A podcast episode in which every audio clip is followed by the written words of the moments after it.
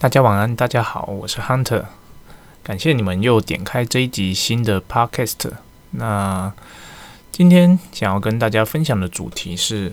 你要怎么推荐产品给你正在开发的潜在未来经销商？哦，那我们做外销的，我们都知道，其实在开发这一块是很花时间的。那也花很花精力，而且成效其实是颇低哦。老实说，我要说，呃，就我的观察，大部分的做外销的公司啊，那大部分业务助理在做的工作，其实并没有包含所谓业务开发的这一块。少部分公司有啦，那可能就是记记开发信啊，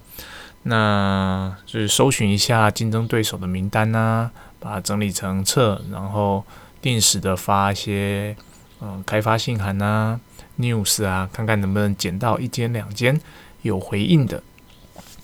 大家有没有算过自己的开发信的呃回复率是多少呢？嗯，我这边有做过统计，基本上如果我们是用乱枪打鸟式的寄开发信，可能就是我利用各种关系拿到了很多的所谓的陌生名单。那我们用制式的开发信的格式，给他一封一封给寄出去。我甚至还不是群发哦，我就是每一间公司这样子一封一封发出去。老实讲，它的回信率可能落在一 percent 或两 percent 左右而已。对，那真的比较，你真的如果要做陌生开发，比较有效的方式，会是你针对每一间哦，你找到的呃名单，你进去看看他说，诶。他这间公司可能在做什么样的产品，在卖什么样的产品？你克制化你的每一封开发信哦，但是这个做法其实蛮花时间，也蛮花精力的啊。而且你需要有一点 sense，你要知道说你要推销什么样的产品，你才能够写出这样一封开发信。那这样子做法，那我统计下来的回信率大概介于五 percent 到十 percent 之间。你看，花了这么多时间，其实它的回信率也没有很高。但老实说，五 percent、十 percent 已经算很不错了，那已经算很不错了。那我相信这是大家都有遇到的问题啦。那现在要分享的呢，其实是更进阶一步的。如果今天我们用了各种的开发的方式，那诶，有一间、两间公司回复你说：“嗯，我对你们家的产品有一点兴趣。”或者是说，诶，他有回信跟你讲说，诶，我收到了，那我们会考虑考虑，那之后再联络。这个时候呢，身为我们作为开发工作者，我们当然会很高兴说，哎，我的饵钓到了一条鱼，那我要如何把这条鱼给它钓上来哦，让它变成我们真正的经销商？这一段过程其实就是非常的重要。我们已经达成了第一步哦，吸引对方的关注。那第二步就是说，我要如何能够促成第一笔的订单啊？通常这个时候啊，我们会做的事情就是去看看他，他现在呃有在卖什么样的产品。老实说，我们会开发到的客人，很多时候就是我们，因为我们已经有锁定目标群了嘛，他在卖的产品基本上呃。可能就是你现在想要推销给他的产品，当然也有很大的机会是，呃，他跟你完全无关系。那我们现在把焦点放在他，假设他就是你要找的目标客群，只是说他以往卖的并不是呃你们家的产品的时候，这时候该怎么做呢？哦，我这边以制面机做举例好了。假设我们现在开发出了一间，诶，在德国的制面机的经销商，哦。那你本身也是做织面机的，那我现在很想要把我的产品推给他。那我们知道呢，其实当对方已经有呃跟你相似的产品的时候，那我们如果一个心急啊，我们很容易落入一个陷阱。我会很想要去告诉他说：“哎，你现在卖的那个 A 品牌的制面机不好。”对。我这边呢，我是台湾制造的，可能是台湾的第一品牌。那我们的制面机跟你的制面机相比，有什么什么样的优点？有 A、B、C、D、E、F 的优点。那你要不要考虑说，诶，买我们家的，不要再卖对方家的？哦，我相信这是呃很多人会用过的一种方式，但老实讲，这样的推荐方式我不是很建议。怎么说呢？嗯，上面的这一段推呃推销的话语有一个问题存在，就是说我很认真，我做了产品的比较，我比较了我家的现在的制面机跟你现在正在卖的制面机的品牌卖的产品，我做了比较，我分析给你听了，而且分析的结果是我我们家产品比较好，理论上你应该要对我有兴趣啊，甚至我价格可能还比较便宜，但是。这样的呃观观点其实有一个盲点，也就是说，其实你做这样分析，你分析出来的可能是合理的，也是客观的，但是这样的分析有一个很大的缺点，就是说你在质疑他目前在卖的这个设备，也就是说，你质疑他之前选择目前 A 品牌这个制面机的这个决策是错的。我相信人都不喜欢被质疑所谓的错误。那有没有发现？你换个角度来思考，就是说，虽然我们讲的事情是客观的事实，你很想要用客观的事实说服他来购买我们家的产品，但是呢，你这个客观的事实其实会刺激他，呃，怎么讲？叫做点醒他，他当时做的那个决策是错误的。哦，要记得，并不是每一个人都很。客观以及开放，可以接受人家的批评与建议。好，所以这样的方式有一个缺点存在，就是说，如果你刚好的对口的窗口哦，就是当时做决策要卖你的竞品 A 公司的制面机的人，基本上这样的推销方式啊是不会成功的哦，是不会成功的，反而他会的呃，他会怎么讲拒你于门外，因为你点出了他的缺点哦。那如果这样的方式不成不会成功，那该怎么？还有什么样的方式呢？因为你很想跟他合作啊，你看起来他就是一间可以跟你合作的厂商嘛。那其实呢，这边呃有一个小小的建议：当我们真的开发出啊这一间潜在的公司的时候，我们要好好的去看哦，它目前的产品线哦，你要把它每一个产品线，你都好好的把它点开来看。哦看完之后呢，你对比一下你目前的产品线哦，你看一下，就是做法跟刚刚一样，你还是要去知道说他现在卖什么，你也要知道你自己卖什么。比对之后，你要推销他的东西，我会建议从他没有的东西开始。就是说，虽然同样是制面机，但是你有可能是呃很厉害的制面机，比方说呃最近有吃到一个很好吃的日本泡面哦，它的制。我假设啦，因为我对这个产业不懂，那只是举例。那你的制面机就是可以做出呃这个日本东京呃酱油豚骨拉面的呃制面机。那这个产品线其实是他刚好所缺乏的。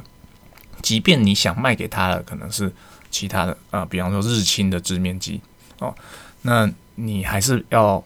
忍住啊，你不要推销你原本想卖给他的，因为他原本可能已经。不能说可能，它原本就有那一类型的制面机了。你应该就是推销它现在没有的这个类型。为什么要这样做呢？因为其实这是一个比较好的切入点。嗯，你要怎么说？老实讲，哦，假设这间公司它在市场上已经有一定的呃知名度，它也建立起它在当地的销售的通路以及信任感。那对他来讲呢，他是不会轻易去换品牌的，为什么呢？因为他跟目前的供应商一定建立好了良好的合作的关系，他可能也库存了很多的维修品，他的呃工程师也受过训练，知道怎么去安装维护这样的一套设备。你突然间要他去切换一个品牌，其实是他要付出很大的成本啊，付出很大的成本。当然也不是说没有这样的情况啦，只是呃，那要刚好遇到他跟目前的供应商。就是那么刚好出了问题，那你正好在这个时间点切入哦，那有可能对，但这种就是怎么讲，万中无一啊。你你在做业务的呃一生中，你可能都不会遇到一次哦，运气好可能会遇到一次或两次哦，所以我会比较建议是推销他目前没有的那这个产品线给他，这样有什么好处呢？其实。你推销你没有他没有的产品线给他，对他来讲就是，诶，增加你这个产品线，其实并不会影响到他原本那个产品线的销售。再来，他原本的供应商可能就是没有这个产品线，所以对他来说，他也不会得罪他原本的供应商。那在这样的利基点的情况下，其实他会比较愿意去考虑说，诶，我们可以试试看从这个产品开始。当然你还是要好好的介绍你这个产品的优点了，不是说你介绍说，诶，你欠这个东西，你要不要试试看？哦，你还是要好好的介绍这个产品，跟他说这个产品的优势市场在哪边。哦，那从这样的出发点来说呢，以我的经验上，经销商是比较能够接受的。哦，他们就会愿意说把你的产品呃留下来啊，让他们业务知道有这样的产品，或者是说，诶，可能比较积极的会直接上架到他们的公司网站，说，诶，我们现在有这个新产品了，哦，可以开始让大家来询价来贩售。哦，所以说，呃，一旦我们找到一个潜在经销商的时候，第一个要做的功课就是做产品的比较，它现现有的产品线跟你手上有的产品线有没有可以互补的地方？有没有可以互补的地方？第二个重点就是我刚刚提到的，千万不要让对方有被质疑他以前做的决策是错误的感觉。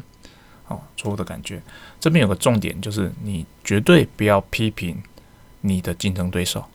好，这件事情，呃，我相信很多人很容易犯，就是说我为了要推销我的好，所以我要特意的去出凸显我竞争对手不好的地方。对，但是这件事情，老实说，呃，经验上了，其实他没有办法为你做做出任何的加分啊。更甚而之，其实它是一件扣分的动作，它是一件扣分的动作。你应该凸显的是我们自家的产品跟别人的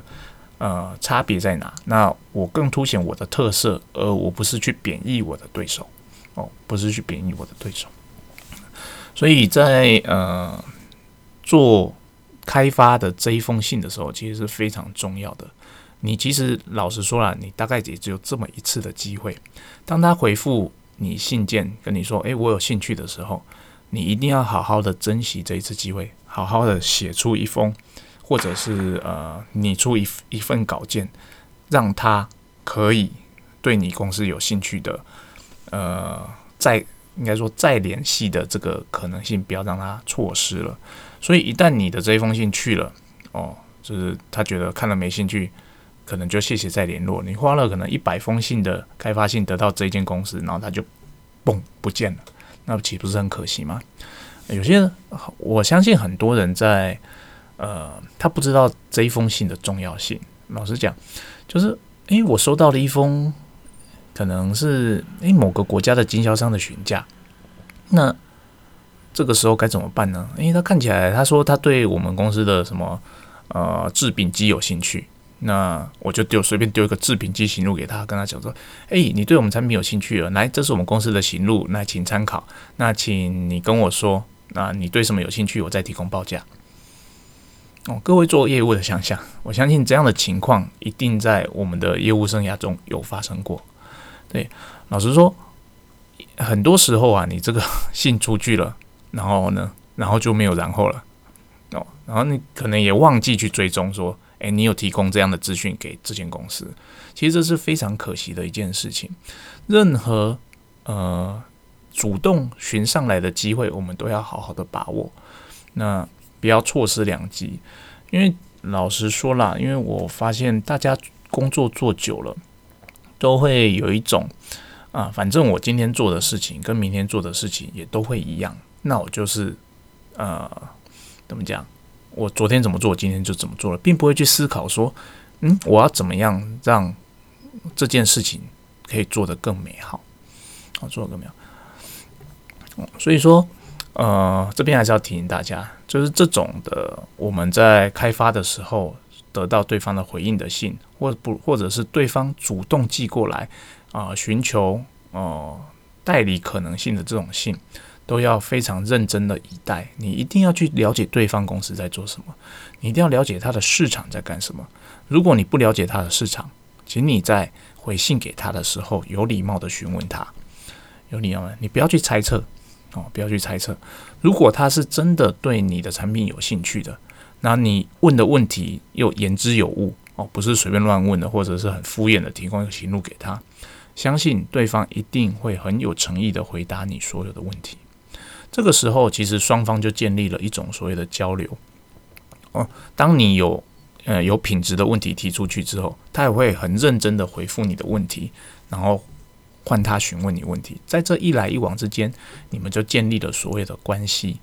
建立关系之后，当然不见得会成立订单，但至少这份关系建立起来之后，它就会是呃你要把它转化成订单的这一步，把它变得更容易了，哦，变得更容易了，哦。这个就是我今天想要分享的一些呃，应该说看法啦。因为最近刚好就是那有一些很多的人询问我们公司说，哎，能不能合作？在我们国家你有没有代理商啊？或者说，因为我们国家有这些产品，那你们公司有没有提供的这样很多的信？那有时候就会看到说，呃，同事在回复信的时候，有人回复的很认真，就是说，诶。是他很认真的写了一封信回复给他，有人就是比较制式化，然后他就提供了标准的说，哎，请参考我们行路啊，那有什么兴趣再回再回呃再跟我们询价。那也有人就是会针对对方的需求，好好的去分析评估，然后提供最适合呃双方开始合作的产品线。有各种不同的做法，那我这边分享就是你一定要去做评估的这件动作，它你才能够提高你的啊成功率。那这边我还是要提醒，呃，做业务的大家，虽然说我们平时啊在做所谓的询价、报价，可能做售后服务的处理啊，做文件的批单啊，已经把你所有的时间可能占掉了九成以上了。那那剩下的一层可能是老板找你开会啊。或者是一些要处理部跨部门之间的事情，你可能会觉得说我的时间很忙。那这样的环境久了，其实我们大家很容易漏掉一件事情，就是所谓的新业务的开发。哦，所谓新业务的开发，其实呃，我要说，我们应该在呃，不论我们是身为业务助理，或是身为业务哦，或是业务主管，我们应该把它放在我们部门的。最重要的事情的其中一项，为什么新业务的开发或是新经销商的开发这么的重要呢？老实说，有可能我们现在公司是属于一个稳定的时期，那我可能每年都有啊，举例来说十亿的业绩好，那这十亿的业绩可能来自于全球哦二十个经销商，那。你就觉得，因为我过去几年都是稳稳的这样子啊，那所以我只要好好的做，我每年都有稳定的业绩，不是很好吗？但是不要忘记了，所谓的经济是会怎么讲循环的，经济是会循环的。如果呃各位有记得的话，其实在巴西，巴西在办奥运之前经济是非常好的，办完奥运之后一夕之间经济就崩盘了。哦，日本。啊，在二零一八年以前，其实也是一路诶有经济会复苏的迹象哦。但来个二零一九年底到二零二零年，我相信有做日本业务的一定很有感觉，瞬间你的所有的询价就停了。对，它不是变缓哦，它是基本上就是消失了。也就是说，假设你是重压某个国家的，哦，你们国家哎，你们公司是那出口导向，然后而且是重压某个区域的。如果这个区区域发生所谓的经济问题，哦，那那你们公司的业绩是不是会受到很大的影响？哦，所以说，如果我们没有办法把我们的怎么讲，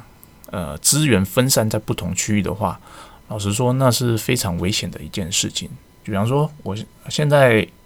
过去了，应该说过去，很多公司都把所谓的资源都压在中国，我相信现在也是。但是，一旦中国那边的经济垮台，你认为你公司还有没有办法存活在这个商场上？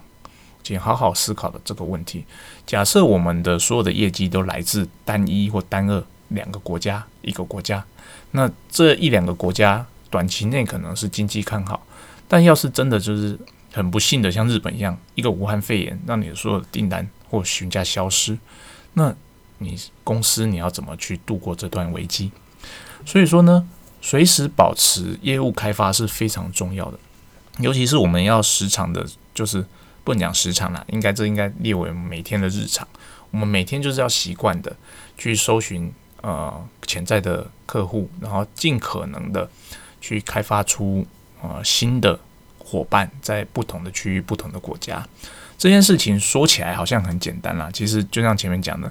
这件事情要做到非常非常的困难。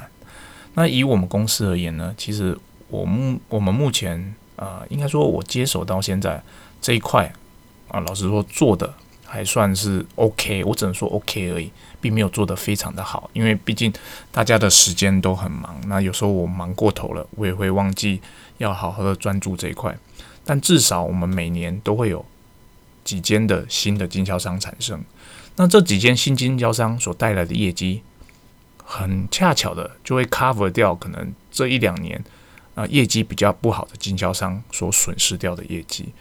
你会看看，如果我没有做这件事情，是不是公司会因为某些区域的经济情势不好，那业绩就掉下去？那刚好掉下去的，我这边有新的经销商可以补进来。就用这样的方式，其实你才可以维持公司的业绩不断的是属于正向成长的。哦，那这件事其实我也是，如果我们是身为外销的业务或者是外销业务主管的话，其实它应该列为我们工作中首要最重要的事情之一。日常的那些所谓的啊报价啊、技术回复啊，我会建议，如果您是业务主管的话，你应该把它放掉。哦或者是你要授权给别人去做，让别人去做这些比较呃已经固定的事情了，那你应该去专心做这些比较困难，然后对公司未来有益的事情。那当然，我这边不是说呃我们身为呃所谓的业务助理哦，所谓的小菜鸡就该死啊，就必须做做一堆这种日常的 routine 的工作，但。老实讲，谁不是从日常 routine 的工作做起来的？如果你因为日常 routine 的工作，那你就觉得啊，我时间已经被排满了，我没办法做其他的事情了。我虽然很想做，但是我真的没空。那你一定要好好的跟你的主管商讨一下，哪些事情是你必须一定要做的，还有哪些事情可能不是，可能是你认为很重要，但其实并不是那么的重要的事情。这件事情可以排开。那你，你只要表达出你想要有所成长，你想要多做一些呃这些日常工作以外的事情，我相信只要主管他稍微有点 sense，那他一定会给你你想要做的工作。哦，我这边说了，如果呃你尝试表达了一次、两次、三次，但是你并没有得到任何的